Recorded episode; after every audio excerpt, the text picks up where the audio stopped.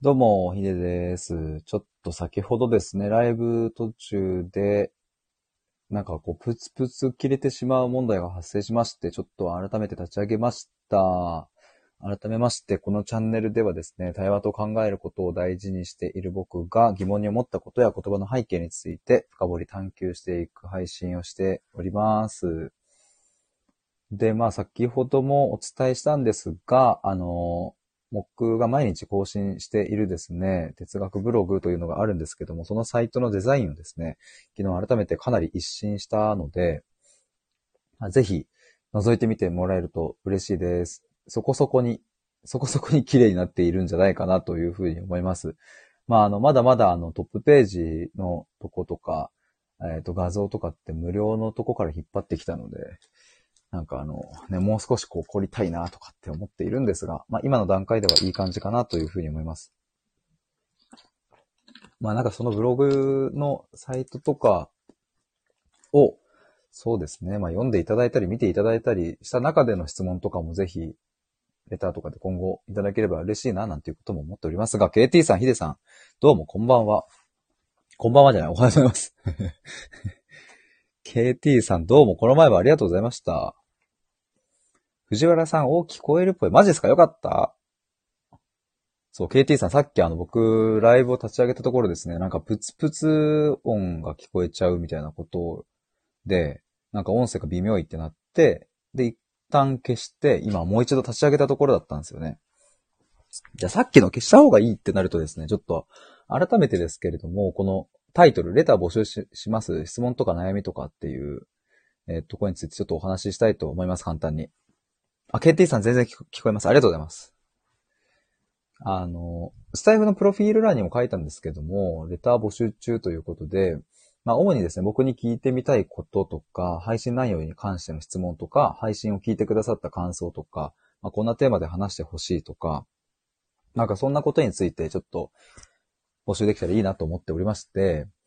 で、まあなんか、これをちょっとやろうと思ったきっかけとしてはですね、あの、以前ライブ配信しているときに、まあ質問というか悩み相談というか、まあ今度こんなことがあるんですよね、みたいな、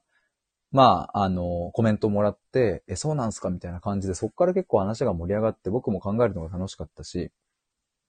なんかこういうのいいなと思って、まあなんかライブ中にですね、例えばレターであれば、まあ匿名で、あの、質問ができるから、レターをもらって、それをこう画面に表示してみたいなのも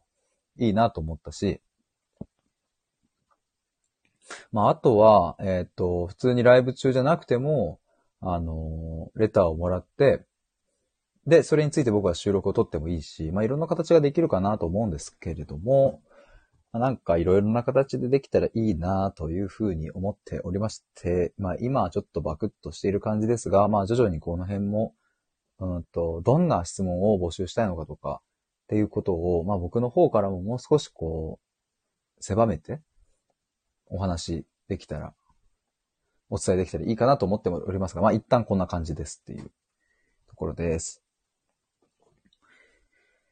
えっ、と、KT さん、スタンド FM というアプリの面白さについて話してください。現代版コミュニケーションツール、スタンド FM というアプリの面白さ。うん、面白さは、そうだなうーんとね、僕の中では、大きく分けたらつかな。そうだな。うん。もうなんかすごいなんか今考えてるだけでめちゃめちゃ、このアプリやっててよかったなとかっていう、ちょっと、なんかやっぱ、スタイフやっててよかったわっていうなんかちょっとエモさが出てきちゃってるんですけど。うん。まず一つは、あの、これは僕がですね、こう始めてからとても痛感したことなんです、ですけれども、声ですね。声が何なんだよって話なんですけど、声が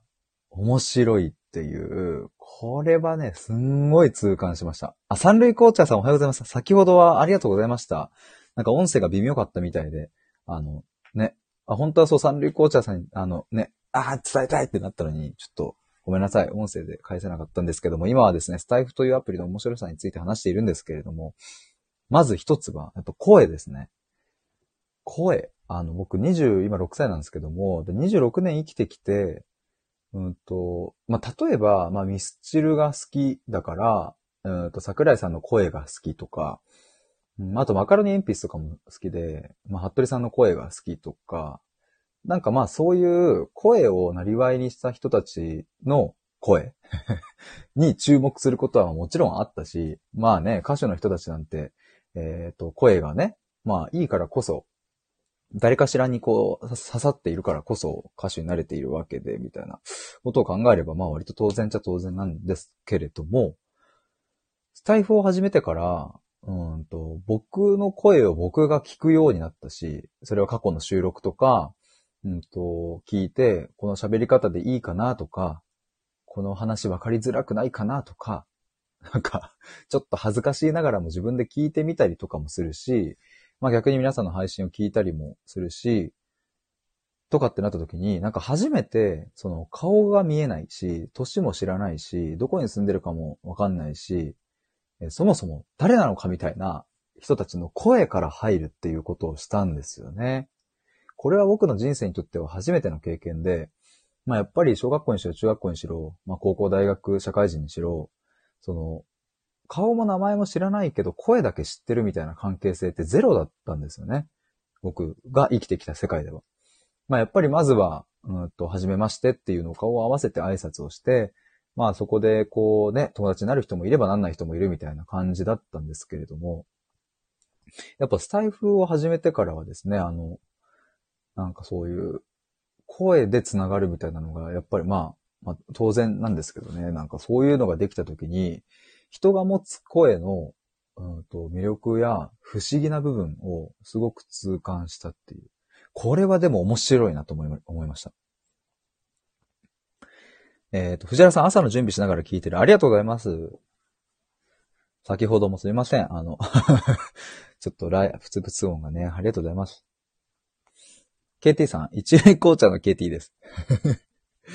わかる。わかります？この声の感じ。だから僕これ前もなんかどっかで言ったんですけど、やっぱスタイフで、うんと、今でも、今でもというかね、僕去年の6月終わりから始めたんですけども、今でも聞いている方というか、なんというか、その、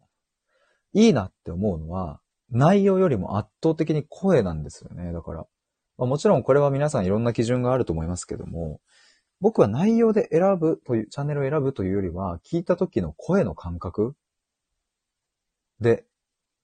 この人聞きたいとか、うん、聞かなくていいかなとか っていうのを選んでるかなというふうに思いました。だからまあどれだけその内容的に近いとか面白そうと思っても正直声的に僕がそんなに、僕にとってはそんなにだなって思う人のは、うんと、もう一回だけ聞いて終わっちゃうとかもあるし、でもきっと逆もしかりだと思うんですよね。だから、こそ、いいと思ってくれた人が残って聞いてくれるのかなとかって思うと、なんか、お互いにとっていい感じのつながりなのかなとかとも思ったりしますね。KT さん、ヒデさんと同い年でした。あ、マジですか？本当に？あ、なんか急に。いや、僕、多分同い年の方、同い年の男性の方とかって僕初めてかもしれないな。他にいたっけな？まあ、そもそも26歳の人、てか、なんか20代半ばとか前半、後半の人とかってそんなに僕は財布上で出会わなかったので。シャンティーさん。シャンティーマナちゃん。シャンティーマナちゃんさん。これ、そう、前も読もうと思った時にどっちがいいのかなと思ったんですけども。マナちゃん。同じくです。ヒデさん、こんにちは。声で好きになる。やっぱそうですよね。やっぱね、KT さんもヒデさん聞き取りやすくていい声です。ありがとうございます。ありがとうございます。ありがとうございます。ありがとうございます。褒められると、規制を発する。でもやっぱね、あ、三流紅茶さん、20代前半男性です。同世代少ないイメージあります。あ、三類紅茶さんと初めてお話しした時もそんな話したかもな。藤原さん、声で好きになったことはないな。面白い。それはなんか全く逆で、基本じゃ内容なんですかね、藤原さんは。内容を発信しているコンセプトとか、そういう方なのかな。まあ、っていう、これちょっとごめんなさい。元々の質問に戻ると、KT さんがですね、スタイフというアプリの面白面白さについて話してくださいっていうのを、えっ、と、聞いてくださって、で、まあそのうちの一つとしてこの声っていうのをお話ししたんですね。まあちょっとこの声だけでもなんかこのままずっと話せちゃいそうだけど。えっと、シャンティさん、人は見た目が9割の法則が覆されました。確かに。そんな本もなんかあったような気がしますね。確かに。確かに確かに。いや、なんなら声8割ぐらいいってんじゃねとかって思ったりしますもんね。なんか僕。なんだろうな、この声の安心感とか、うーんと、安心感なのかな？なんかピタッとする感じというのかな？うん、なんかそういうのがあるよなと思ってね。でもそうするとやっぱり結婚生活にしろ、まあ彼女と同居するにしろ、まあ僕はいないんですけれども、あの そういうお相手と、まあ仮に過ごすってなった時に、まあ血も繋がってないわけで、まあもちろん性格や、うんと見た目とか、いろんなね、なんか部分大事かもしんないですけど、まあ声はやっぱ、日頃一緒にずっといるから、まあ、一番耳にするって考えると、声の相性がいいかどうかって、割と大事なんじゃねっていう最近なんだっけな、メタバース空間かなんかで出会った人たちが結婚したみたいなのをなんかテレビでやってて、マツコの、あれかな。でもその人たちってね、顔も名前も知らない中で声だけで話してオンライン上で、それで結婚まで至ったっていうね。割となんかいいんじゃねみたいなのがあるんですけどね。えっ、ー、と、藤原さん、声が好きになることはあるけど、声がどれだけ好きでもその人が言っていることが好きになれなければ好きになれない。まあ確かにね、それはあるっすね。それはさすがにその内容はっていう感じだと確かに聞かなくなるっすね。シャーティンさん、人は話し方が9割っていう本がありました。ああ、マジですか？なんかもう、いろんな9割がありますね。もう、数学の世界が崩壊していると。9割、9割、9割、9割。36割。じゃあ、すいません、失礼しました。えっ、ー、と、藤原さん、反対にどれだけ声が好みでなくても、言っていることが好きであれば、その人のことは好きになれる。へえ、なるほどな。これ面白いな。こういうのちょっとアンケート取ってみたいですね。スタイフ住民の皆さんに。結局人は何が9割なのでしょうかって KT さん。伝え方が9割もありますよね。そう。全部9割だから。何における9割なのっていう。そんなヘリクツ言うんじゃねえよって話ですよね。もうそうなんですよね。9割バミル。なんかめちゃめちゃいい感じにその伝え方が3割、見た目が3割、声2割とかっていう、なんかそういう本を何冊かに分けて出してくださる方がいたらいいですね。藤谷さん、あとそもそも声の好き嫌いがあんまりないんだろうな。なるほどな。そっか、そういうのもね、いや、ほんと面白いな。シャンティさん、声が好きの中に話の中身も含まれてますね。確かにね。藤谷さんだよね。でもさ、伝え、伝え方も結局その人の思考によるものじゃない。そうですね。ほんとそう思いますね。なんかね。いやーなんかそういうのもやっぱスタイフでわかりますよね。そしてもう一つですよ。あの、KT さんに質問していただいたスタイフの面白さについてっていうところなんですけども、まあ、これはですね、あの、本当に前々から痛感していることなんですが、あの、僕にとってはですね、やっぱこの、スタイフの場所は、こう、本音を出せるとか、っていうのがとっても大きくて、で、なんかまあ、あの、スタイフ住民の中にはいろんな、まあもちろんいろんな使い方をされている、たくさん集まってるので、一概にどうとは言えないけど、ただ、ただ今までその、うん、なんだろう、リアルな現実の世界の方では言えなかったこととか、本当は言いたいけどみたいなこととか、そういうことをこのスタイフを通して出している方って、まあまあいるんじゃないかなっていうふうに僕は思ってるんですよ。だからこれが、まあ、僕の見見立てっちゃ見立てなんですけども、まあ、僕の実感としてはこれがすっごく僕にとってとっても面白いなと思うとこの一つですね。KT さん、本音を出せる場所、そうですね。私もそういう使い方です。やっぱそうっすよね。なんかここはね、やっぱ面白いなと思うんですよね。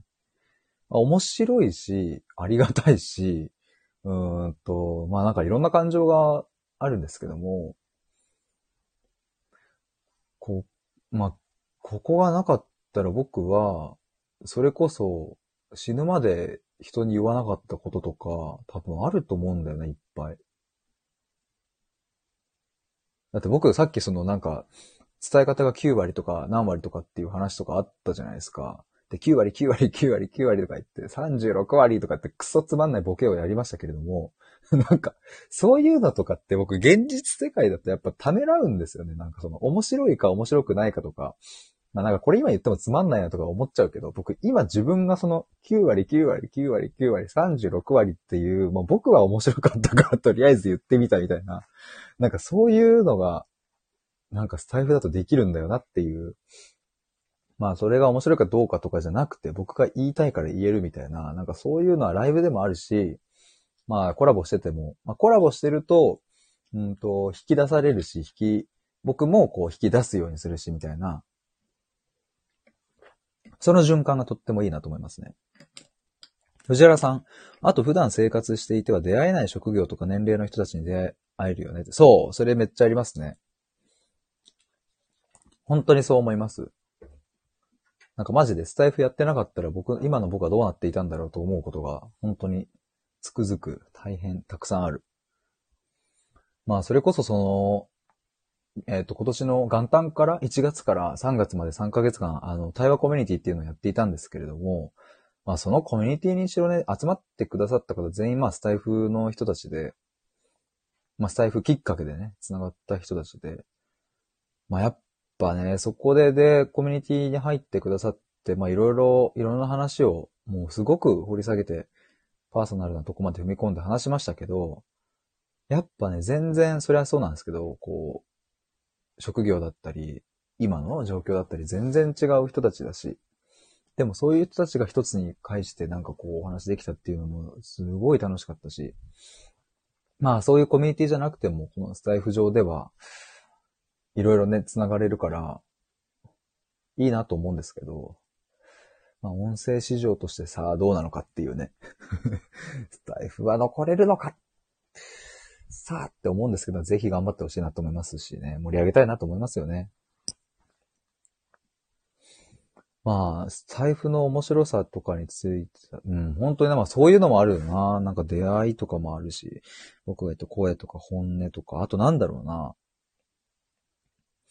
他にもいろいろありそうだけど。まあこういうの考えてるときやっぱ楽しいですよね、なんかとっても。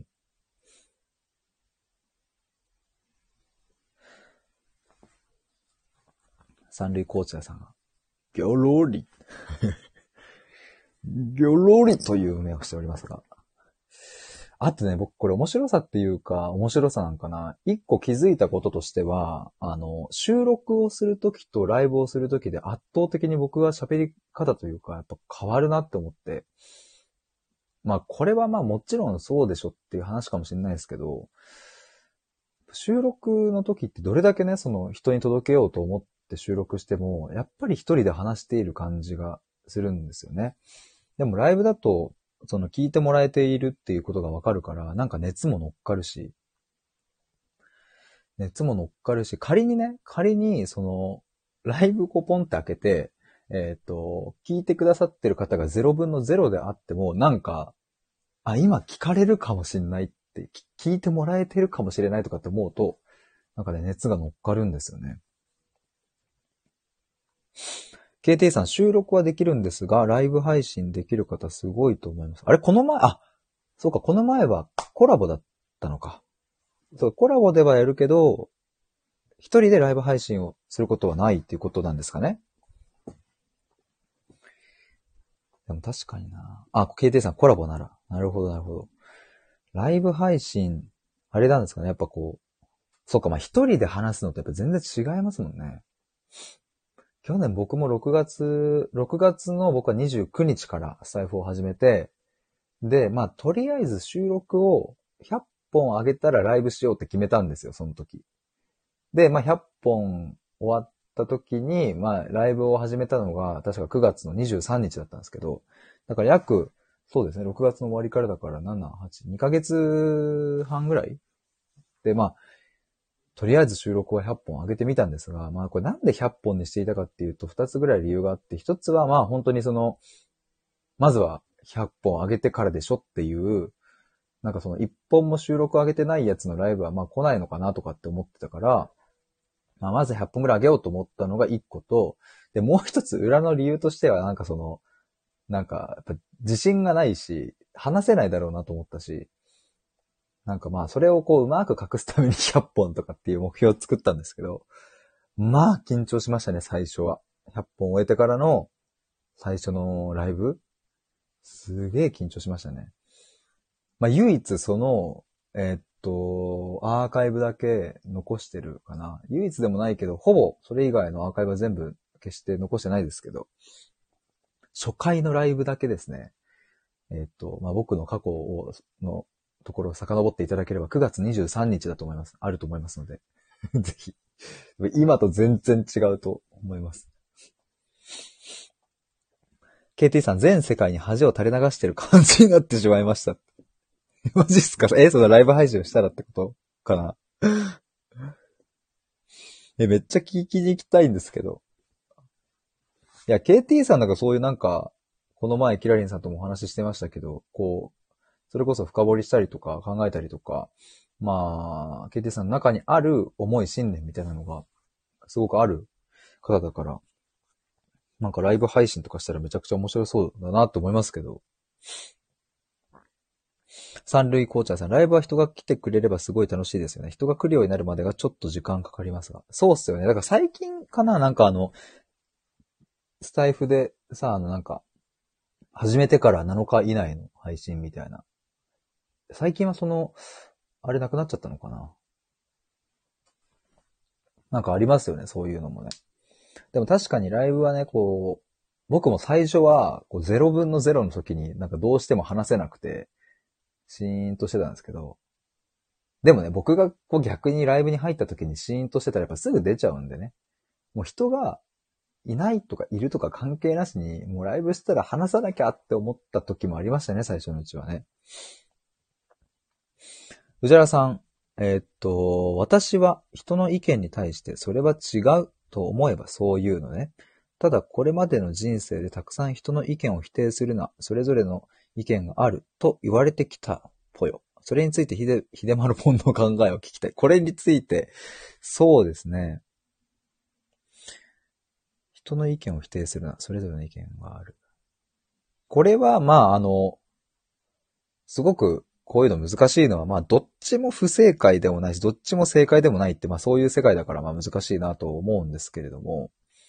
まあ、それぞれの正義というかね、それぞれ大事にしていることがぶつかり合っていて、うんと、まあ、そこで、こうね、論争が始まると水かけ論になってしまうみたいなことかなとは思うんですけれども、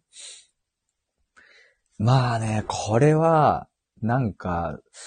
さっきの伝え方が9割の話じゃないですけど、そこがすごくあんのかなとかと思ったり、どうなんだろうな、人の意見を否定する。なんかその、どういう文脈なのかにも、かなり、まあもちろんよると思いますけども、あ、藤原さん追加来ました。えー、私からしてみればさ、そっくりそのまま返すよ、その言葉と思うんだよね。うんうん、わかる。それ、それぞれだと思うなら、否定する私のことも認めなきゃじゃない。わかります、わかります。そうそうそう。だから僕が今言おうとしたのは、その人の意見を否定するなっていう、否定じゃんっていうこと。なんかそのお前さ、そんなさ、頭ごなしにさ、人の意見否定すんなよとか、なんか、いや、お前さ、言いたいことはわかるけどさ、なんか人の意見否定する前になんかまず聞こうぜとかさ、まあわかんないですけど、っていう否定あるよねっていう。藤原さん、そうそう。KT さん、わらわらわら。シャンティさん、それはそうだ。藤原さん、それずっと思ってるんだよな。うん。そのブーメラン。いや、ほんとね。そうなんですよね。で、それぞれの意見があるっていうのもそうじゃないですか。それぞれの意見があるっていう、おも、本当に思ってる人は多分その言葉はあんまり言わないかもしれない。その場では。まあ、それぞれの意見があるよねっていうのを、うん、本当にね、ちゃんと心から、腹から、腹の底で納得している人は、そこで、いや、それぞれの意見があるよね、じゃなくて、いや、俺はこう思うよっていうふうに多分言うんだろうな、とも想像できるし。まあでも、なんかそのね、その場で喧嘩みたいになっちゃってたら、いや、それぞれの意見があるからちょっと一旦落ち着こうとかっていうふうに言葉を使うことはあるにしても、なんかね、藤原さん、私は否定していいと思ってる。理由付きならね。そうっすね。だから否定が何を指すかにも、まあよりますよね、なんか。多分、なんかそのあたりって藤原さん考えてらっしゃるじゃないですか、きっと。何を否定するのかっていうこととか。シャンティさん、否定もそれぞれの意見の一つよね。そうそう、そうなんですよね。だからなんか僕もすごく違和感なのは、なんかこう、まず肯定でしょとか。まずはこう、まあそれは自分に対してもね、まずは自分を肯定しなさいとか、まずは人を肯定しなさいっていうのにもちょっと違和感もある。でも違和感もあるんだけど、わかるっちゃわかるみたいなことはあるんですよね。だから、その、まあ、どっちもどっちなんだけども、まあ、例えば、その、なんだろうな、じゃあ、まあ、彼女か彼氏が料理を作ってくれてね、こう、自分に振る舞ってもらった時に、まあなんかあんま美味しくないなと思った時に、やっぱいきなりね、初手で、うーん、この味はちょっと、あんまりだなっていうのを うん、で、さ、なんかちょっとこの味がさ、とかっていうのも、まあ正直でいいんだけど、でもなんかそこには、うんと、その彼女にしろ彼氏にしろ、自分のことを思ってくれて、美味しく食べてほしいっていう思いで作ってくれただろうから、なんかまずそこに対しての感謝を伝えてからの方が気持ちよくないとか、なんか、うん、そこの、まあそれを肯定と呼ぶなら、それを一旦肯定してから、いやでもちょっとな、今回の味は、うーん、みたいなのを、後から言った方がいいよね、みたいなことは、やっぱりコミュニケーションの性質、性質上あるなと僕は思うので、まあどういう、うん、まあそっちの人の意見もわかるんですけど、ただその、まずは絶対に肯定しましょうという、うん、絶対肯定とかになっちゃうと、うん、僕は違うなって思ったりしますね。えー、藤原さん何でもかんでも肯定する人より理由付きで否定する人の方がよっぽどあなたの考え方と向き合ってることを伝えたいな。うん、そう。まずその肯定しろめっちゃ嫌いって。なんだそれってなるわって、藤原さん。KT さん、ちょいと出かけるので失礼します。ヒデさん皆さんありがとうございました。あありがとうございました。またぜひお話ししましょう。お出かけ前にありがとうございました。シャンティさん、肯定って賛同とは違うよね。どうなんでしょうか？賛同と肯定。うん。あ、でも違うか。賛同は、まあ割と同じくその意見ですっていう賛同するだもんね。肯定は別に、その賛同してなくても肯定はできるみたいな感じか。確かになんか似てるけど違う、若干違うか。うん。違う気がししてます、僕は。賛同と肯定って。いや、だからそのね、まあ、ただ僕もこんなことを言っておりますがね、その、どういうふうに、じゃあ否定するのかとかっていうね、否定というか、うん、それは違うよねって思ったことを、うん、どうやって伝えるかみたいなところは、すごく僕も、ある意味でね、課題だなと思ったりするわけですよね、そういうのは。まあ、以前と、以前っていつかっていうと、まあ本当に2年前とか3年前とかの自分と比べたら、まあかなり言える方にはなってきたのかなとは思いますけど。まあそしてスタイフ始めてからもいろいろ変化はあったから。でもね、こう、パッと反射的に言うとかっていうのはまだしない、できないっていうふうに思う時もあるからね。藤原さん似てるけど違いは見出せそう。肯定と賛同ね。確かになただね、そのさっきの話に戻りますけど、その、人の意見を否定するなっていう風に言ってる人に、それ、それも否定じゃないですかっていうことをもし言った場合には、そういう人はうるさいなみたいな。なんか多分逆、逆切れというかね、そういう風になるんじゃないかな。なんか、はみたいな。いや、お前が人の意見否定してたから俺は人の意見否定するなって言ったんじゃ、みたいな。いや、だから、あの、それ、もうあなた私のこと否定してますよねって。いや、だから、そうじゃなくて、いや、お前が人の意見をまず否定していたから、俺はそれは良くないって言ったんだよ。いや、だから、それが、私への否定じゃないですかいや、だから、みたいな、もう、永遠ループ。永遠ループです、これは。シャンティさん、あなたは賛成派でいいけど、私は反対派よ？みたいな。ああ、ああ、あの、賛同、あ、肯定とか賛同とか、あ、そういうことね。肯定をしているけど、みたいなことですよね。ここで大事だよな。なんか、どういう風にその自分のスタンスを表明するかみたいなね。違いを認めることかな。肯定するって。うんうんうんうん。確かに。確かに。うん、違いを認めることかな。確かに。なんかだからその、とりあえず肯定しようぜみたいなところが違和感あるのって、このまさにおっしゃってもらったように、違いを認めるとかじゃなくて、その人の意見を丸ごとこうなんか、受け入れちゃうみたいな感じがするのかな。で、別になんかその、受け入れることは別に必ずしも悪ではないだ、ないんだけれども、うんと、その、今、シャンティさんおっしゃっってたように、違いを認めるっていうところが前提からすっぽり抜けてしまうと、もう何でもかんでも受け入れるみたいな感じに、肯定する肯定するみたいな感じになっちゃうよなっていう。藤原さん、その説明すると、わかる人とわからない人分かれるから、うんうん。そこで思考力見るために言うときある。なるほど。それ言ってみてどうかみたいなとこかな。それすごいですね。そうやってパンって言えんの。あ、シーさん、こんにちは。双方掘り下げ派なら言葉をひを拾っていけるけど、うん。わかる。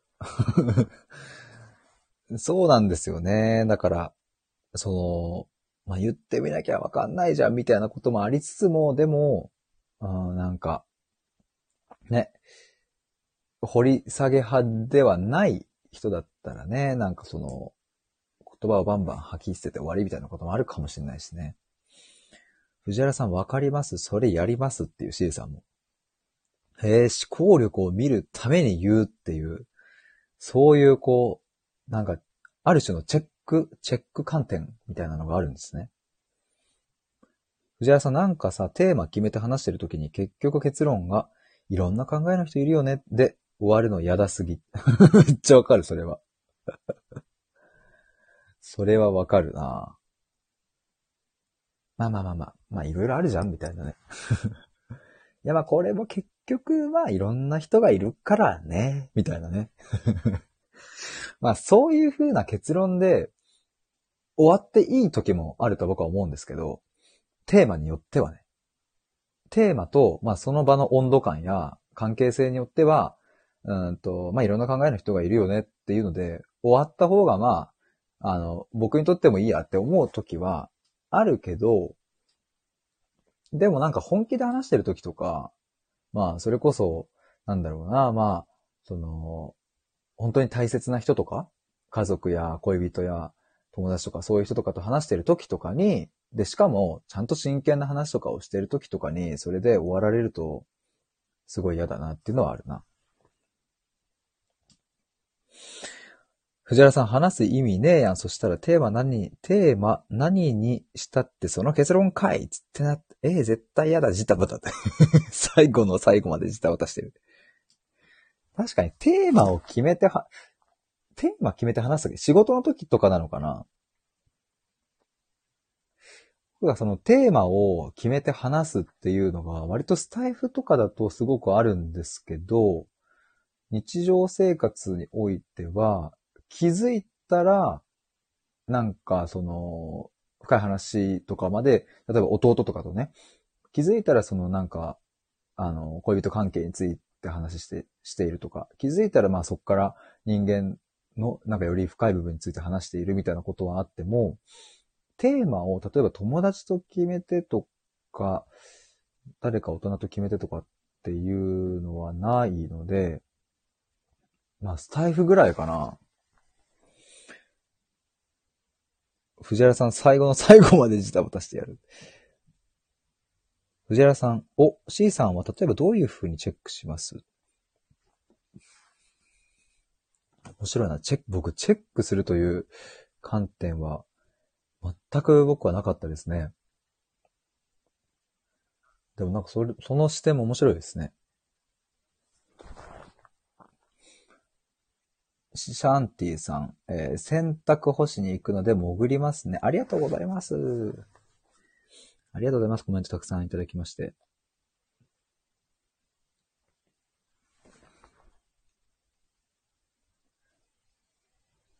藤原さん、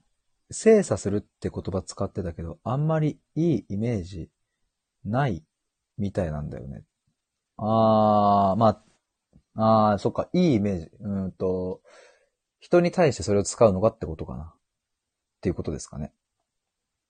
まあ確かに、いいイメージはないかもな。僕も。精査するっていう言葉を、うん、人に使うっていうことになると、あんましいいイメいいイメージはないかもしれない。っていうのは今思った。けど、うんと、それはまああくまでイメージであって、その人がどういう、うんと、意味合いでそれを使ってるのかを知らなければ、実際その人が何を考えてるかわからないけど、それだけを聞いたら僕も、うん、そう思うな、イメージは。藤原さんなんか、え、すごい判断されてるの？って怖いのかな？やっと僕はですね、判断されてるというよりは、えー、っと、精査っていう言葉に、ぬくもりを感じないから、うん、まあ、判断されてるよりも、なんか心が通わない感じがするのかな。それが怖いというよりは寂しさみたいなとこはあるかもしれない。あ、あ、そう、うん、精査されちゃうんだ。あ、そっか、みたいな感じになるのかもしれない。今想像するとね。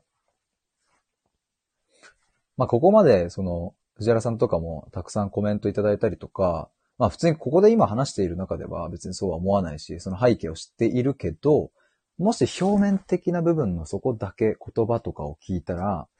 うん、ちょっと寂しいなって思ってしまうんですね。だかそうすると本音が出しづらいっていうことはあるかもしれない。こっちの思っていることを、うん、やっぱ心が通わないよなって思っちゃうと、うん、本音を出すのはやめといて、それとなく それとないことを言っていた方がいいよなっていう風になっちゃうかもな。C さん、言葉変えてみますですかね？言葉を変えてみます。あ、言葉変え、あれかな？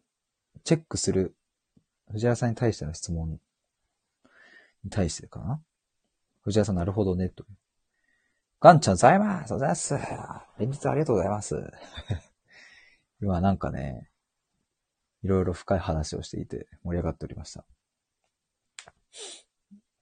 藤原さん、なんかさ、それやるの当たり前じゃないって思う。それやるのっていうのは、あれかな？精査するっていうことかな？ガンちゃん今あれなんですよ。あの、ちょっと遡るとですね、藤原さんが、えー、と、人の意見に対してね、それは違うと思え思えば、あ、まあ、藤原さんは言うんだけど、ただこれまでの人生でたくさん人の意見を否定するなとか、それぞれの意見があると言われてきたから、それについてちょっと考えを聞きたいみたいなことからテーマが始まり、ちょっと今こうなっております。ガンちゃん、藤原おはよう。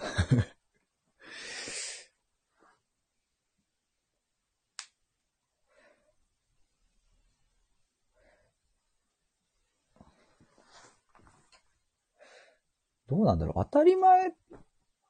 なの、でも僕にとってはでもあれなんだよな。当たり前ではないんだよな。その精査するっていうのは。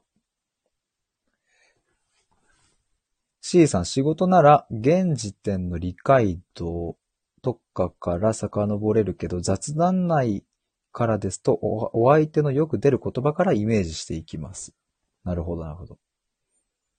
確かに理解度は大事ですね。うん。確かにな僕はじゃあ一体何を考えてるんだろうな藤原さん、少なからずやってると思うの。精査って言葉じゃなくても気づいてないだけだと思ってる。ああ、まあ確かに精査っていう言葉じゃなければ、うん、なんだろうな。うん、なんか適切な言葉が見つからないけど、まあ、ただおっしゃってることはわかる。周りにいる人本当に選んでないのって。あ、まあ結果的にでも選んでるのか。まあ選んでるから、まあそういう風になると選んでるから精査しているということになっていきますけども、ただ感覚としては、そうだな。何に近いんだろうう。まい言葉が見つかんないな。あー。ピタッと感？なんかピタッと感かな？なんだその言葉っていううーんと、ピタって感じがしたっていうピタ、ピタこれなんかちょっと他の言葉に言い換えられないですかね？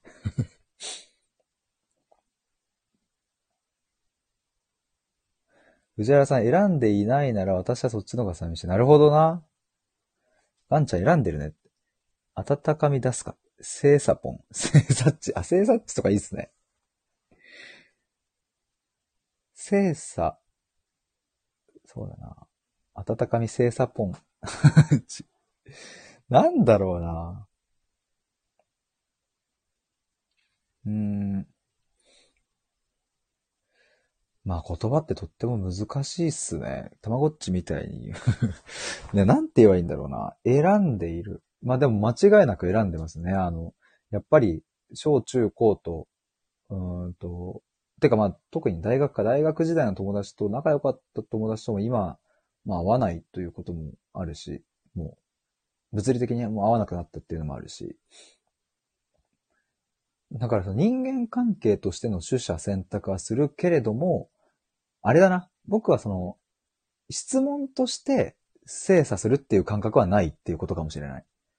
人間関係はもちろん選ぶし、うん、そしてそのピタッと感、あの、なんだろうな、こう感覚として、うん、居心地がいいとか、うん、この人といるとっていう、そういうものは選ぶし判断しているけれども、質問でその、うんと相手はどういう、なんかどういう言葉をこれで返してくるのかなみたいな、そういう意味での精査とかはしないっていうことかもしれない。そこはしないいけど、ただ、うんとその会話の中だったりで、うんとその人の考えとか、あ、そっちかな。いろいろ質問をしたりして、質問を通して、うん、その人の内面を知ったときに、うん、それをもって、うんと、もうこの人は、まあちょっと違えわってななれば、うん、それは、え、人間関係の取捨選択として切るっていうこともあるし、あ、この人とはずっと付き合っていたいっていうのもあるかな。そこかもしれない。なんか今。藤原さん、ガンちゃん、はぽよ。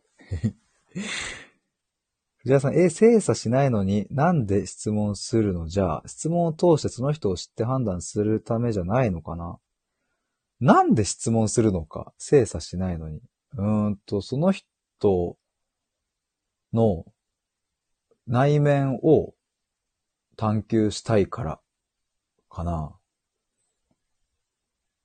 目的は精査ではないですね、全く。うんと、何が近いんだろうな。なんか、例えば、うんと、なんか、うん、趣味とかでなんかないかな。まあ、これ僕先日もちょっと書いたやつ、記事に書いたりしたんですけど、昔ね、僕小学校の頃になんか泥団子をなんか誰が一番光らせられるか大会みたいなのを公園でやってたんですよ。で、ほんともうピッカピカに磨いて、むちゃくちゃもう、もうぐわーって磨いてたんですけど、で、まあそれはある種競い合いだったから、まあそれでやってたんですけど、まあそれ以降も、もう一人でもね、永遠と磨いてたんですよ、なんか。その感覚かもしれないっていう、な、なんだよ、それはって話ですけど、その泥団子をピカピカにしていくのって別にあんまり目的もないし、うんと、なんかね、泥団子でピカピカにした人が100万円もらえるとかでもないし、それをやったからといって誰かに褒められるわけでもないんだけど、でも、うん、それをやることが、なんか僕にとって、その瞬間は とっても楽しくて、うん、ただただやりたいっていう感じだったんですよね。で、まあ他にもなんかまあ、ちょっと今の例は極端かもしれないけど、まあでもその感覚に近くて、まあ、他にも趣味とか、うんと、目的を挟まない行動とかってあると思うんですよね、なんか。好きなこととか。うん。なんか例えば僕ご飯食べるの好きでめっちゃ大好物とか食べるのとか、まあなんかそういうのはもう、やった飯だみたいな感じで、まあそこに何の目的もなければ、ただご飯食べることを楽しむみたいな。で、そういう感覚で人に対して人を知りたいという欲求に基づいて、え、それなんでだろうとか、うん、え、どうしてそういう、うん、考え方なんだろうみたいなことを質問しているっていう。で、そこから出る言葉が、うんと、なんであろうと、うんと、そこにね、なんつうんだろうな。それをこう、うん、仕分けるみたいなことではなくて、まあ、そこに僕にとっては人間関係を、まあ、取捨選択するということであれば、ピタッと感があるかどうかみたいな判断になってくるんだと思うな。ガンちゃん寝起きの顔頭には無事い話。確かに僕もこの、ね、おかげさまでこういう話をね、朝からできてるけど、あんまり朝からしないですもんね。藤原さんどういう考え方するんだろうって思って質問するよ、私も。うん。もちろん、一つの質問で全てを判断するわけじゃないけど、えー、いや、考え方知りたいって目的あるから、目的のない行動じゃないと思うぽい。まあ、そこはね、ちょっと、なんつうんだろうな。難しいっすね。なんか、言葉の、ちょっとその、うーん、なんつうの？言葉のあや感はちょっとある。なっていう。説明上ちょっとそうなってしまうけど、僕の感覚としてね、なんかその人と話しているときに、うんと、だからまあやっぱ泥団子光らせるに近いんだよな、なんか。その、でもそれって確かに光らせたいっていう風に言ってしまえば、それは目的になり得るんだけど、でも、うんと、光らせることが別に目的に置かれてる感覚はしない。例えば僕も営業やっていて、えっと、営業で数字を出すためには、じゃあどうしたらいいかみたいなことを考えていくと、そこには目的があって、なぜかというと、まあ、それが自分にとっての、うんと、なんだ、その会社の中の、この、ま、立ち位置につながるだとか、まあ、売り上げにつながるだとか、まあ、何かしらこういう貢献したいみたいな、そういう目標や目的があって、それのための手段みたいな感じになっていくけど、泥団子に関してはないんですよね、そこが、みたいな。だからその、砂場でお城を作るとかも、まあ、どれだけかっこいいお城を作っても、まあ、その後には、まあ、壊されるわけだし、雪だるまを作っても、まあ、その、ね、溶けちゃうから、みたいな。でも作りたいっていう。もうその感覚なんだよな、とっても。ただだからそれを言葉にすると知りたいっていうことになるし、内面を探求したいっていう言葉になるんだけど、ただなんかその時に、えっ、ー、と、僕の中では、何かその、わあ、知りたいなとかっていうのを、うんと、そう、そういう言葉としては持ってないっていう。これはなんかね、あ、これ難しいな。これなんて言えばいいんだろうな。えっと、OK。でも私も判断するためだけじゃなくて、ただただいろんな考え方知りたくて聞く方が多いかもな。どうだろうな。うんうんうん。まあ確かにその判断するための質問はなんかまあ、そんなに頻繁にしてるわけじゃないですもんね。多分その会話の中で、あ、今、これを聞いたら、あの、その向こうの人はどういうふうに返してくるんだろうかっていう、その瞬間にポンってその質問を投げかけるわけですもんね、きっと。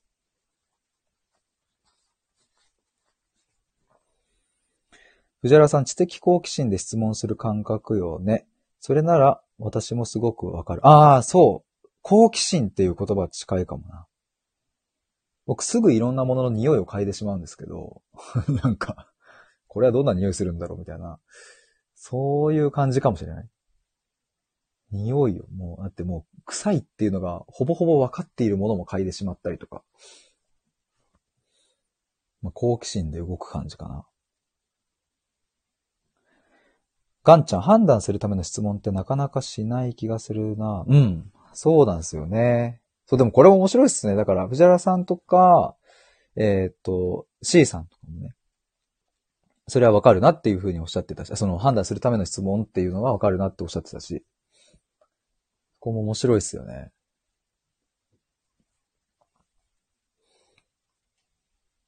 藤原さん、例えば一人に相談を受けてるときあ、この上の知的好奇心で質問する感覚っていうのが一人に相談を受けてるときだったらわかるってことなのかな？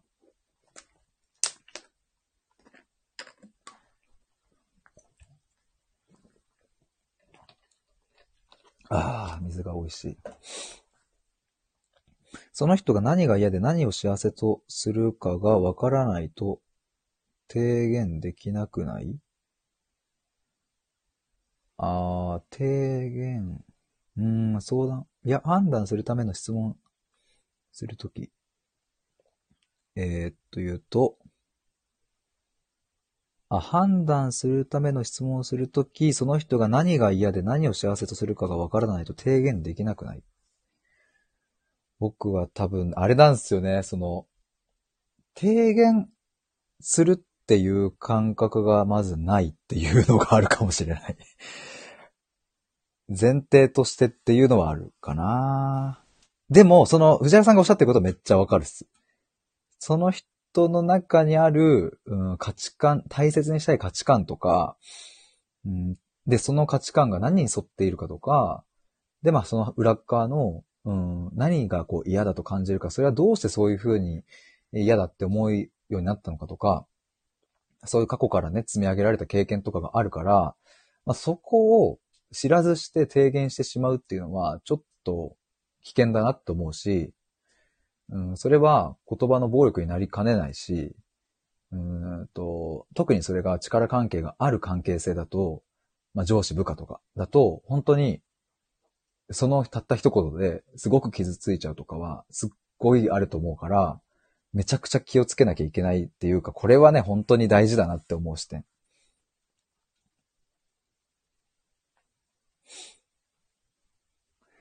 藤原さん、判断するための質問するときが、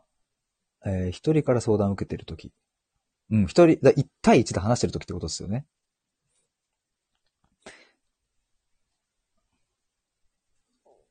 ガンちゃん、相談受けてる段階で私の意見を聞かれてると思うから、多分続きますかね、これは。藤原さん、秀丸っぽもそれを私もしたくないから、だからその人がどんな人間なのか判断するために質問するの。ええー、なるほどね。そういうことか。ああ、でもそこが、だだから、そういう意味で言うとそこが違うのかもしれないなと思いましたね。その、やっぱ、相談を僕も受けたときに、これどうすればいいですかねとか、まあ人間関係で今悩んでてとかって思ったときに、僕の中で、その、提言しようっていう感覚がゼロ。全くないっていう。それがないから、うんと、うん。そこの前提が、が、あの、違うかもしれない。でもそれってじゃあなんかその人の相談したいことに対して、えっ、ー、と、いや、俺は関係ないよっていうスタンスを取りたいかとか、そういう話では全くなくて、なんかその人の視点に立った時に、それもやっぱり一緒にその問題を探求していくっていう感覚だから、一緒に見つけるっていう、その、どうしていきたいかとか。まあ、例えば彼女と別れそうなんだけどどうしたらいいとか、彼女と別れちゃってすごく辛いんだよねみたいな時とかに、なんかその問題をこう一緒に探求していく感じかな。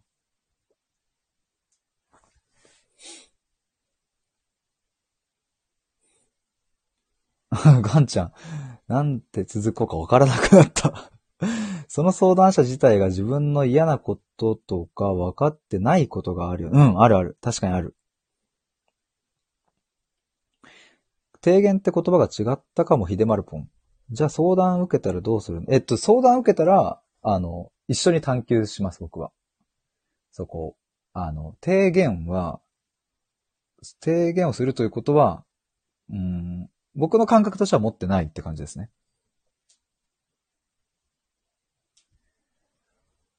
藤原さ、私も一緒に考えるよ。その上で考えを伝えることとか、相手を手助けすることを提言って呼んだの。なるほど。提言は別に上から目線でアドバイスすることではない。なるほど、なるほど。その上で、えっ、ー、と、さっきの話だと、1対1で話していて、その人から相談を受けているときに、うんと判断するための質問をするっていうことなのかな？でも。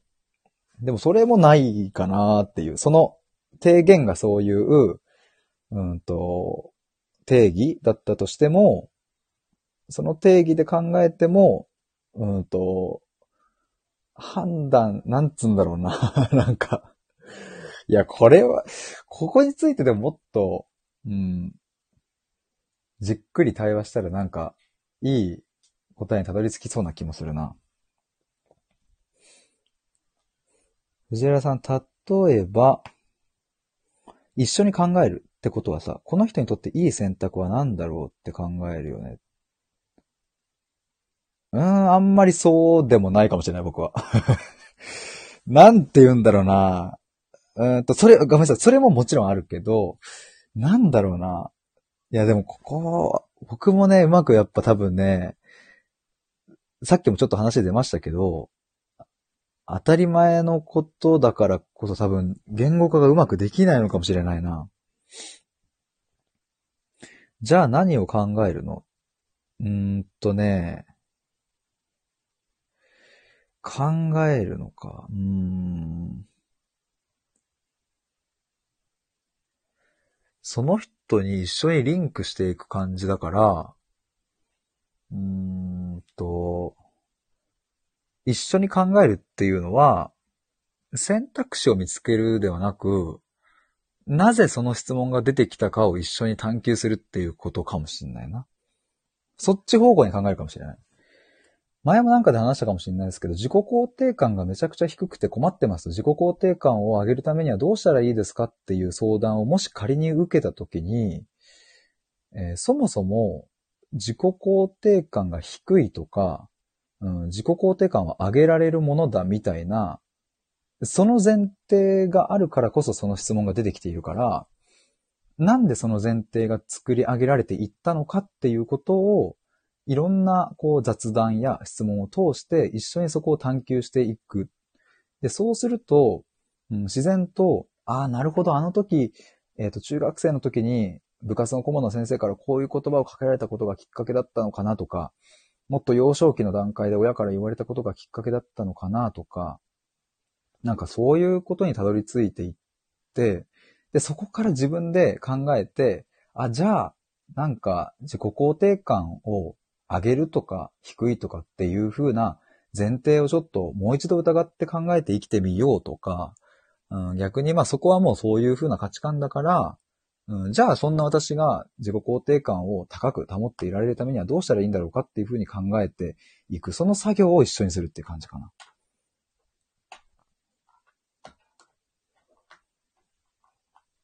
藤原さん、職場で上司とうまくやれなくて困ってます。どうしたらいいですか？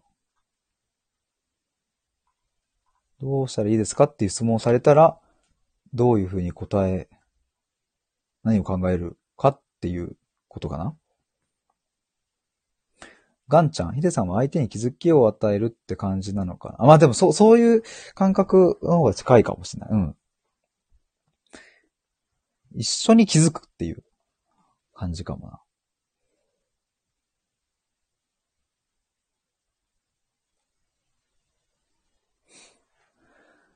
職場で上司うまくやれなくて困ってます。どうしたらいいですか？だったら、うんと、まずその上司との関係性を聞いたりとかしていきながら、うんと、うまくやれないっていうのが、ま、逆に言うとうまくやるってどういうことなんだろうかなっていうのを 一緒に考えていくかもしれないですね。上司とうまくやるっていう、そのうまくやっている状態って、あなたにとってはどういうことなのかっていうのを、そのままストレートに質問するんではなく、まあ、ストレートに質問するときもあるけど、うん、いろんな角度から聞いていくっていう感じかな。藤原さん、いや、私も多分ほとんど、ほとんど同じなのか。なるほど。でも同じなことが秀丸ポリスはあってない。確かに、確か同じっていう感じではなかったかもしれないな。まあ、でも確かにこれは、あの、非常に難しいのは、これ僕はこんなに一人でバンバンバンバン喋れてるけど、藤原さんはコメントだからね。コメントでその裏側を伝えるっていうのはやっぱ超むずいし、やっぱそれはね、なかなかその僕もそこからどういうふうに読み取るかはそうそう、僕の価値観に寄っちゃうところがあるから。藤原さん、だから相手がどんな人間か知らないと、えっ、ー、と、考えるって何を基準に考えるってなる。うん。多分言葉のイメージの違いがあるから違う言い方になってるだけ。うんうんうん。まあそうですね。言葉にどんな意味合いが含まれているかみたいなことは、結構ね、その日常的に多用する言葉ほど全然違うイメージを持ってたりしますからね。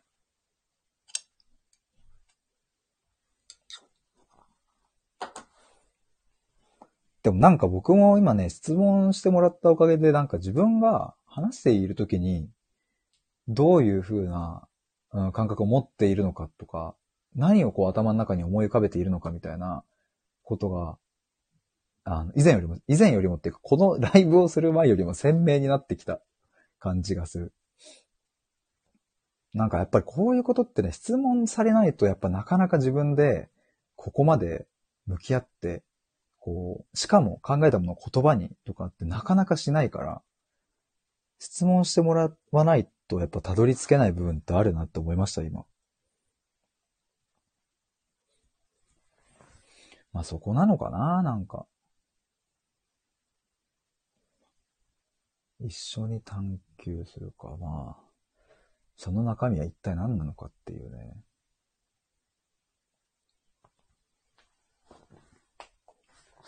いや、面白いな、これ。いや、なんかやっぱり自分にとっての、それが、うん、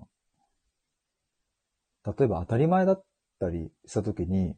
それは自分の、中に、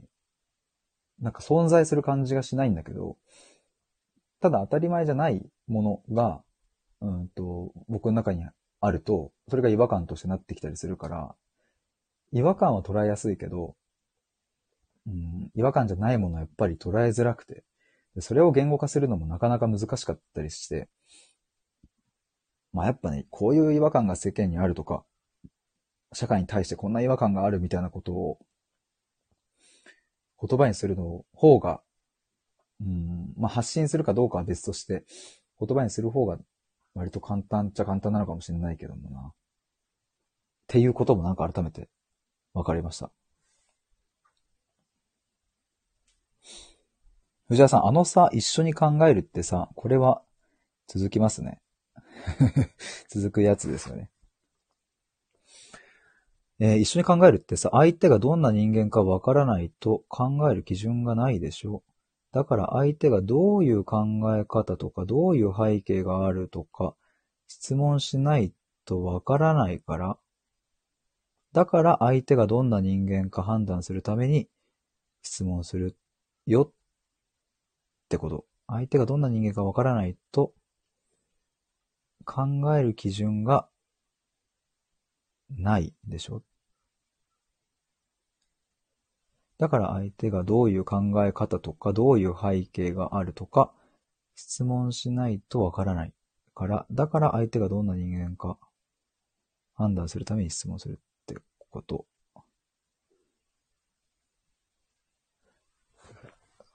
ちょっともう一回読んでいいですか？一緒に考える、一緒に考えるっていうのは相手がどんな人間かわからないと考える基準がない。考える基準がない。だから相手がどういう考え方とか、どういう背景があるとか質問しないとわからないから。だから相手がどんな人間か判断するために質問するよと。伝われ伝われ。藤原さん伝わってない。いや、あの、藤原さんがおっしゃってること、いや、そうだな、これ、これ難しいな。多分ね、僕、80%ぐらいは多分理解しているのかな。質問してから考えるってことかしら。ああ、ガンちゃん。あ、藤原さんのね。なんかその考える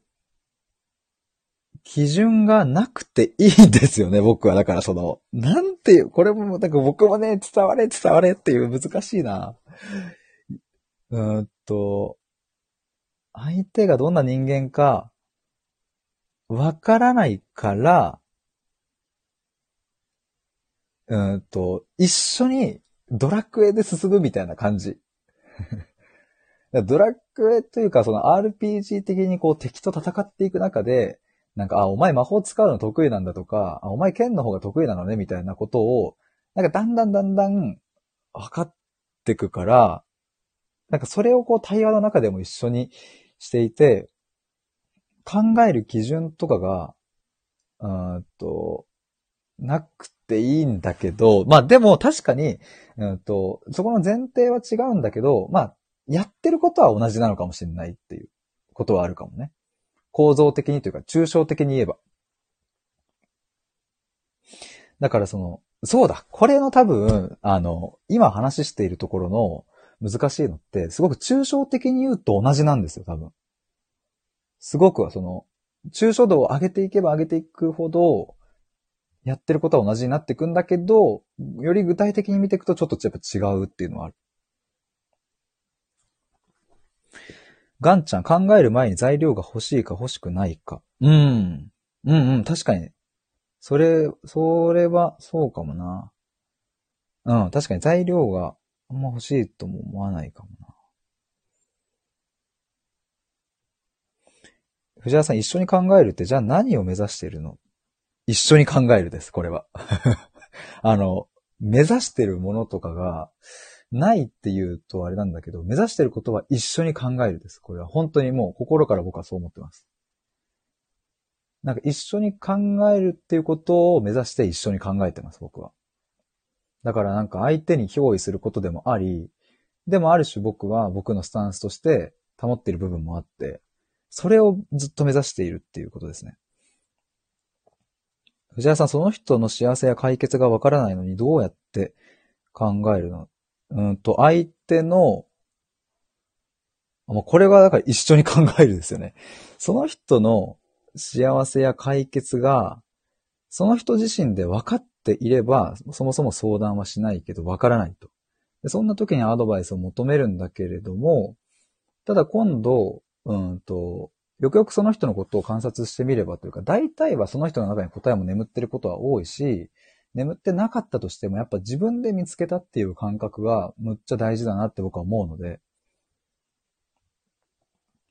藤原さん、一緒に考えることを目指しているの？そうですね。一緒に考えるっていうことを目指してます。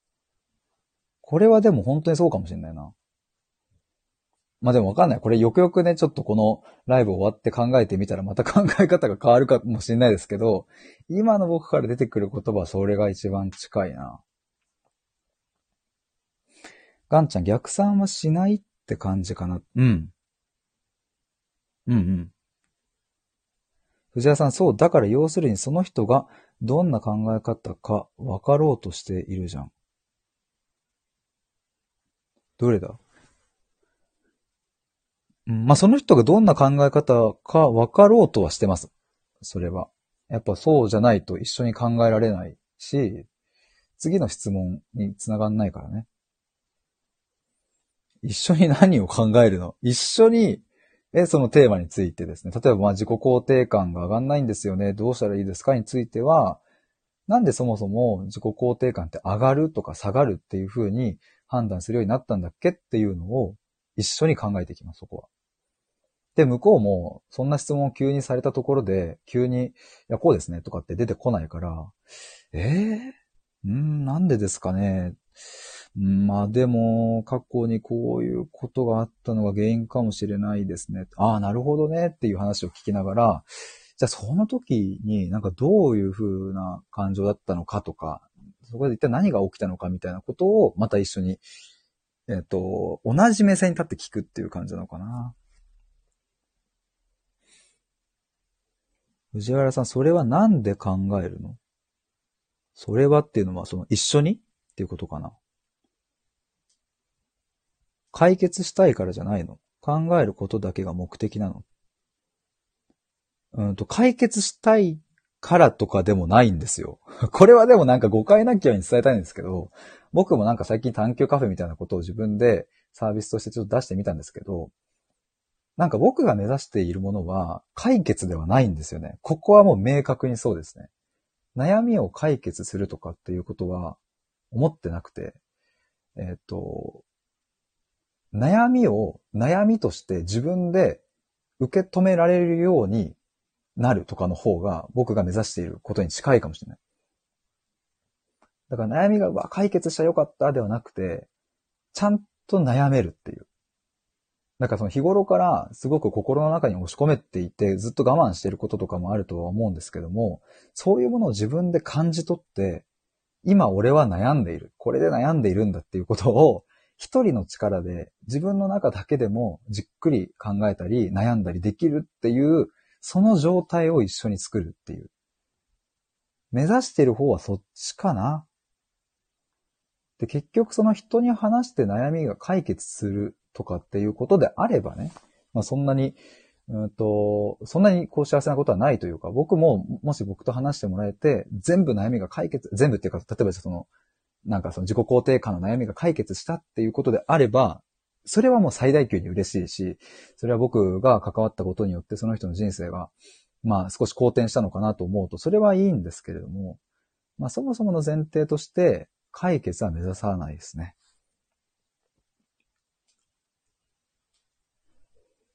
シャンティさん、どんな結果を導き出すよりも、家庭をどのように楽しむかが、えー、秀丸さんが大事にしていることなのかな。確かに。ありがとうございます。でも本当にそんな感じかもしれない。結果は、結果よりもやっぱ家庭かもしれないな。でもなんかこれもまた逆説的に、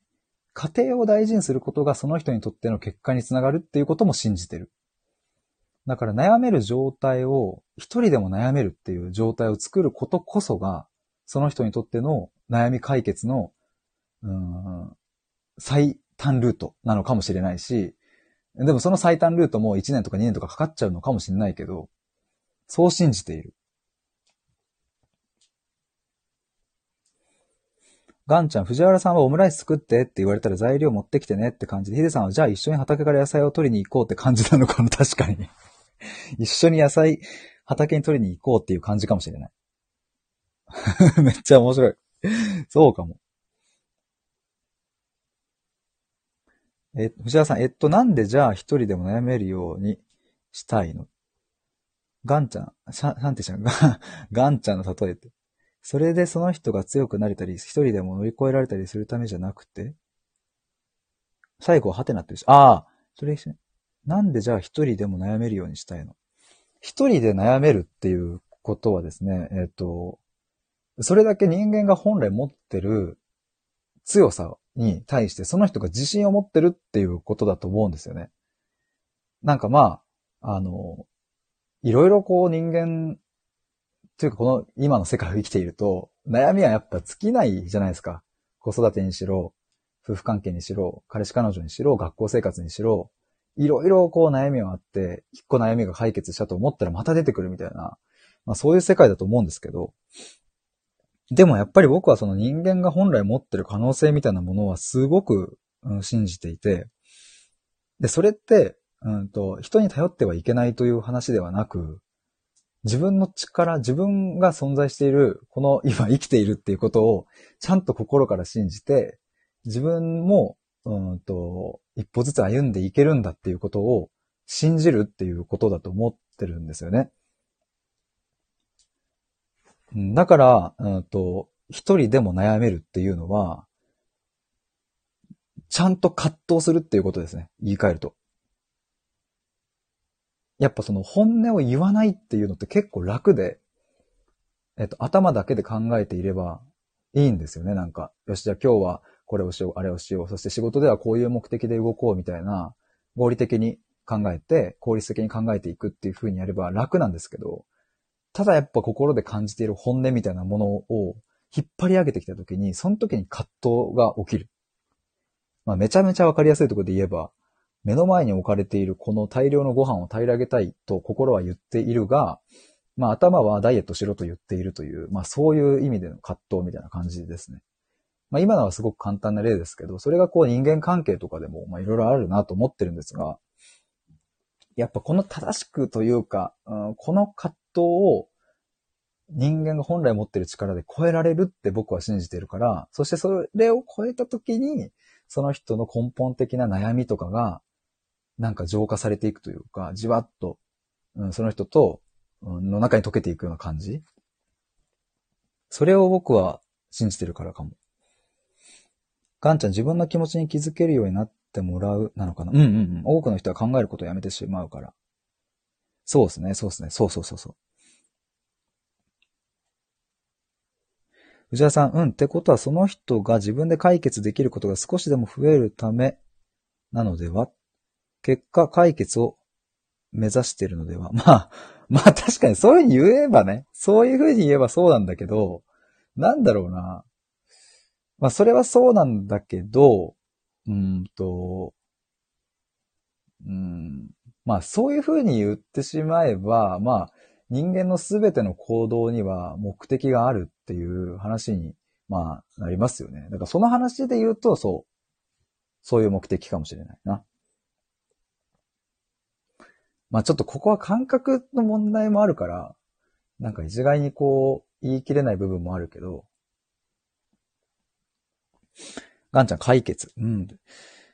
藤田さん多分解決って言葉がしっくりこないのっぽいよね。違う言葉にする。うん、まあ、そうですね。解決ではないって感じですね。その悩みを解決しようとは思ってない。それはもう明確にそう思ってます。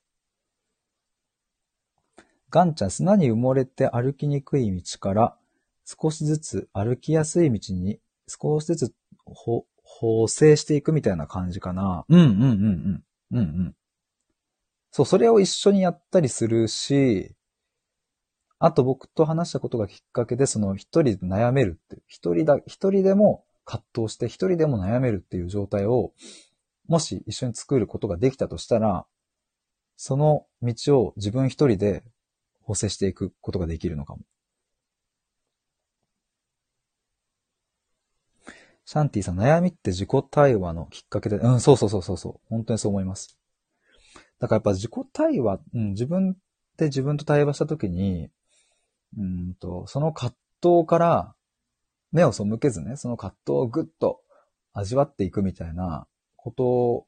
ができたときに、うん、きっとこの先も5年後も10年後もそういうふうに歩める可能性は上がるしね。だけ、えー、シャンティさん、だけど一人だとそれを避けちゃう時がある。うん、ある。僕もあります、それは。めっちゃあります。そういう時はね、やっぱこう、身近な人の力を借りたりしますね、とっても。藤原さん、私もね、一緒に考えるの。最初からその人がどうしたらいいかなんてわからないから、この人は今、このことについてどう思っているのか、どうなりたいと思ってるのか、なぜそうなのか、とかを考えるの。うん、これ続くってことですね。ガンちゃん自己対話って怖いんだよね。うん、わかります。そうなんですよ。これなんでやっぱ怖いかっていうと、本音に気づいてしまうと葛藤してしまうからなんですよね、きっと。その、どっちでもないっていう、その、A と B が共存しちゃうから。で、その葛藤に気づかない方がやっぱり楽だから、押し込めて押し込めていった方がいいんですけど、でもね、やっぱこう、じゃあ果たして本当にそれでいいのかっていうと、一度きりの人生でっていうね。そうするとまたちょっと違う見え方もあるよなって思ったりして。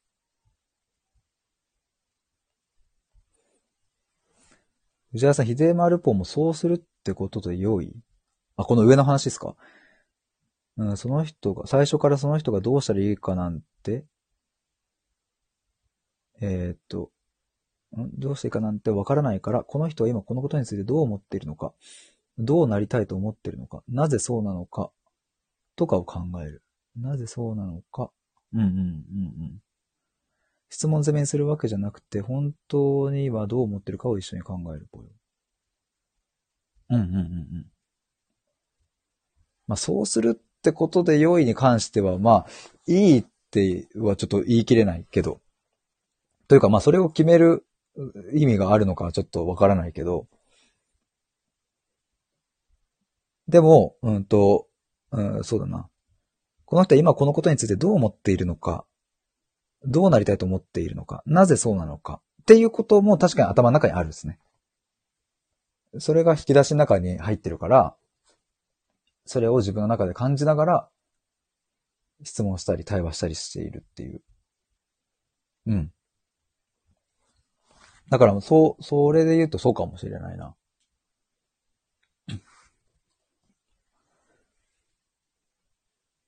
藤田さん、あのね、私の解釈合ってるって意味で聞いた。言葉が悪くてごめんって。いや、私の解釈、まあでもこれどうなんだろう別に合ってても合ってなくても良くないっていうのが僕の、あの、それこそ僕はそういうふうに思ってます。別になんか解釈が違ってたら、なんだろうな。違っててもまた面白いこともあるなって僕は思うし。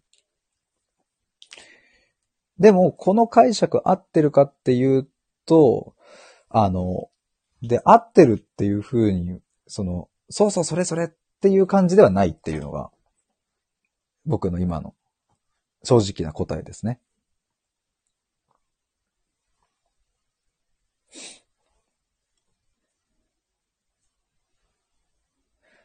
なんかその、さっきガンちゃんが言ってくれた、畑から野菜を取りに行くみたいな、畑で一緒に野菜を作るみたいな、その感じが近い、とっても。藤田さん、解釈合ってなくてもいいのか、不思議な気持ちだな。そう、あの、多分これは今、あの、あれなんですよね、その、コメントでと僕が声っていうところがあるから、ちょっと難しいと思うんですよ。特に藤原さんがね、僕はこう自由に言えちゃうけど、藤原さんがこうコメントで限られたスペースだから、あの、全部を説明しきれないじゃないですか。だから今この場では僕は解釈を合わせることをしてもちょっと難しいと思うし、でも僕、藤原さんがおっしゃってることも、あの、全部わかる。超わかる。けど、それが僕の解釈と、僕が思ってるその解釈と合っているかというと、その100%ピタンそれって一致してるわけじゃないから、合っているとも言い切れないんですよ。だから、そう、あの、今は合ってなくてもいいんじゃないかなっていう。藤原さんずっと間違った解釈のまま話進めててもあんまり意味ないと思うけどな、どうだろう。まあ、それは、あれですね。そのテーマで話、なんか、そうですね。僕も話したいっていうことであれば、そうなのかな。なんだろうな。こいや、やっぱコメントと声だと、ちょっとあまりにもこの、難しくないですかっていう、この微妙なニュアンスっていうのは。で、やっぱ正直僕も、まあ、このまま進めてってもいいけど、やっぱまだ今のとこ違うっていう答えになるんですよね。その100%一致ではないっていうのが僕の答えです。藤原さん、それならそれっていうのを教えてくれたら嬉しい。これはでも本当にガンちゃんが言ってくれた、なんか畑を耕す。耕して一緒に肥料をまいて、一緒に野菜を作り、で、オムライスどうやって作るんだっけを一緒に考えていって、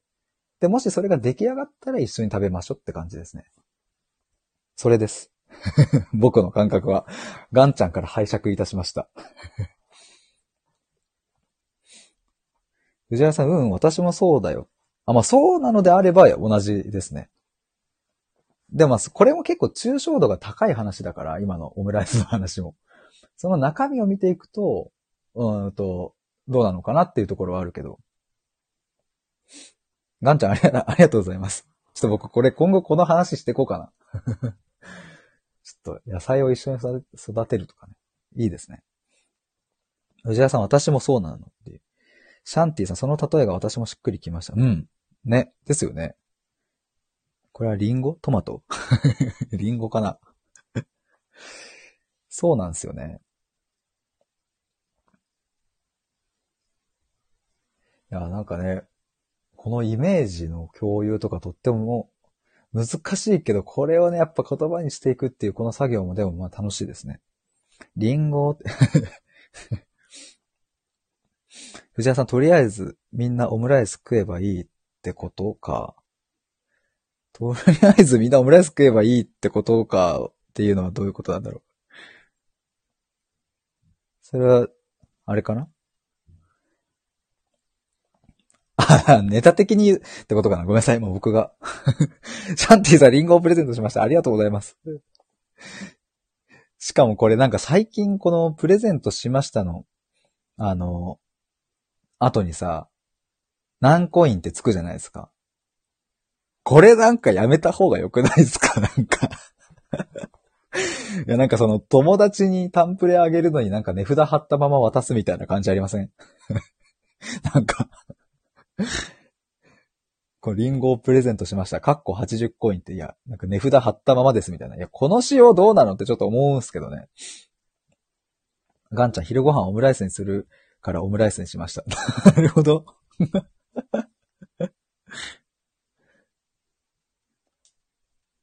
藤原さん、ちげえだろって言って誰か、確かに、突っ込み待ちだったってことですよね。僕もこれ読んで、うん、7秒後ぐらいに気づきました。シャンティさん、コインつくの？っていう。あの、なんか、あ、これ僕の画面しか見えてないのかな？もしかして。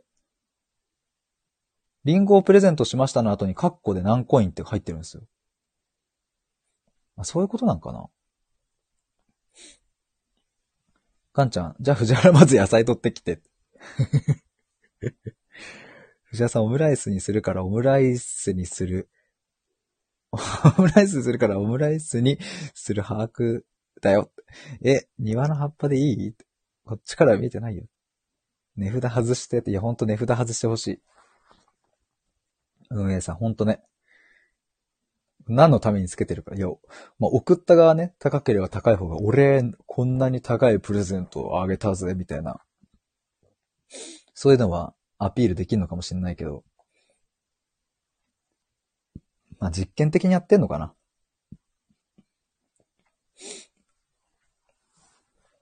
あ、藤原さんありがとう。楽しかったぽよ。またね、ありがとうございました。いや、本当にね、いや、僕もこんなに自分のこの対話している時の感覚とかをですね、言葉にするっていうのが、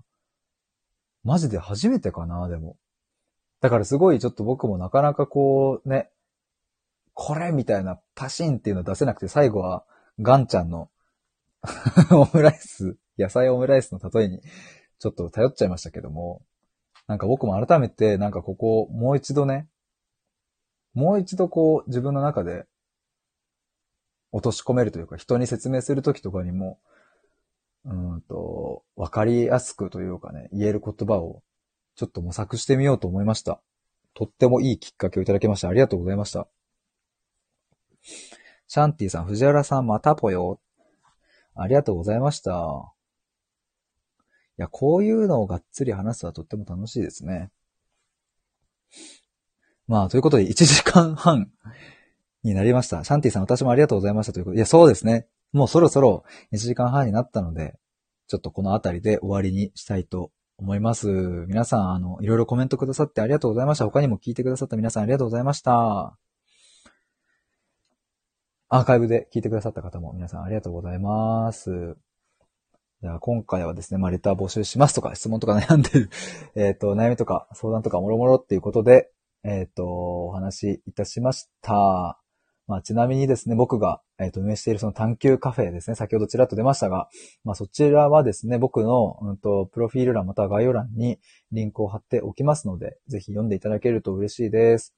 まあ、あと、哲学ブログというのもですね、毎日更新しているので、えー、そちらも合わせてチェックしてみてください。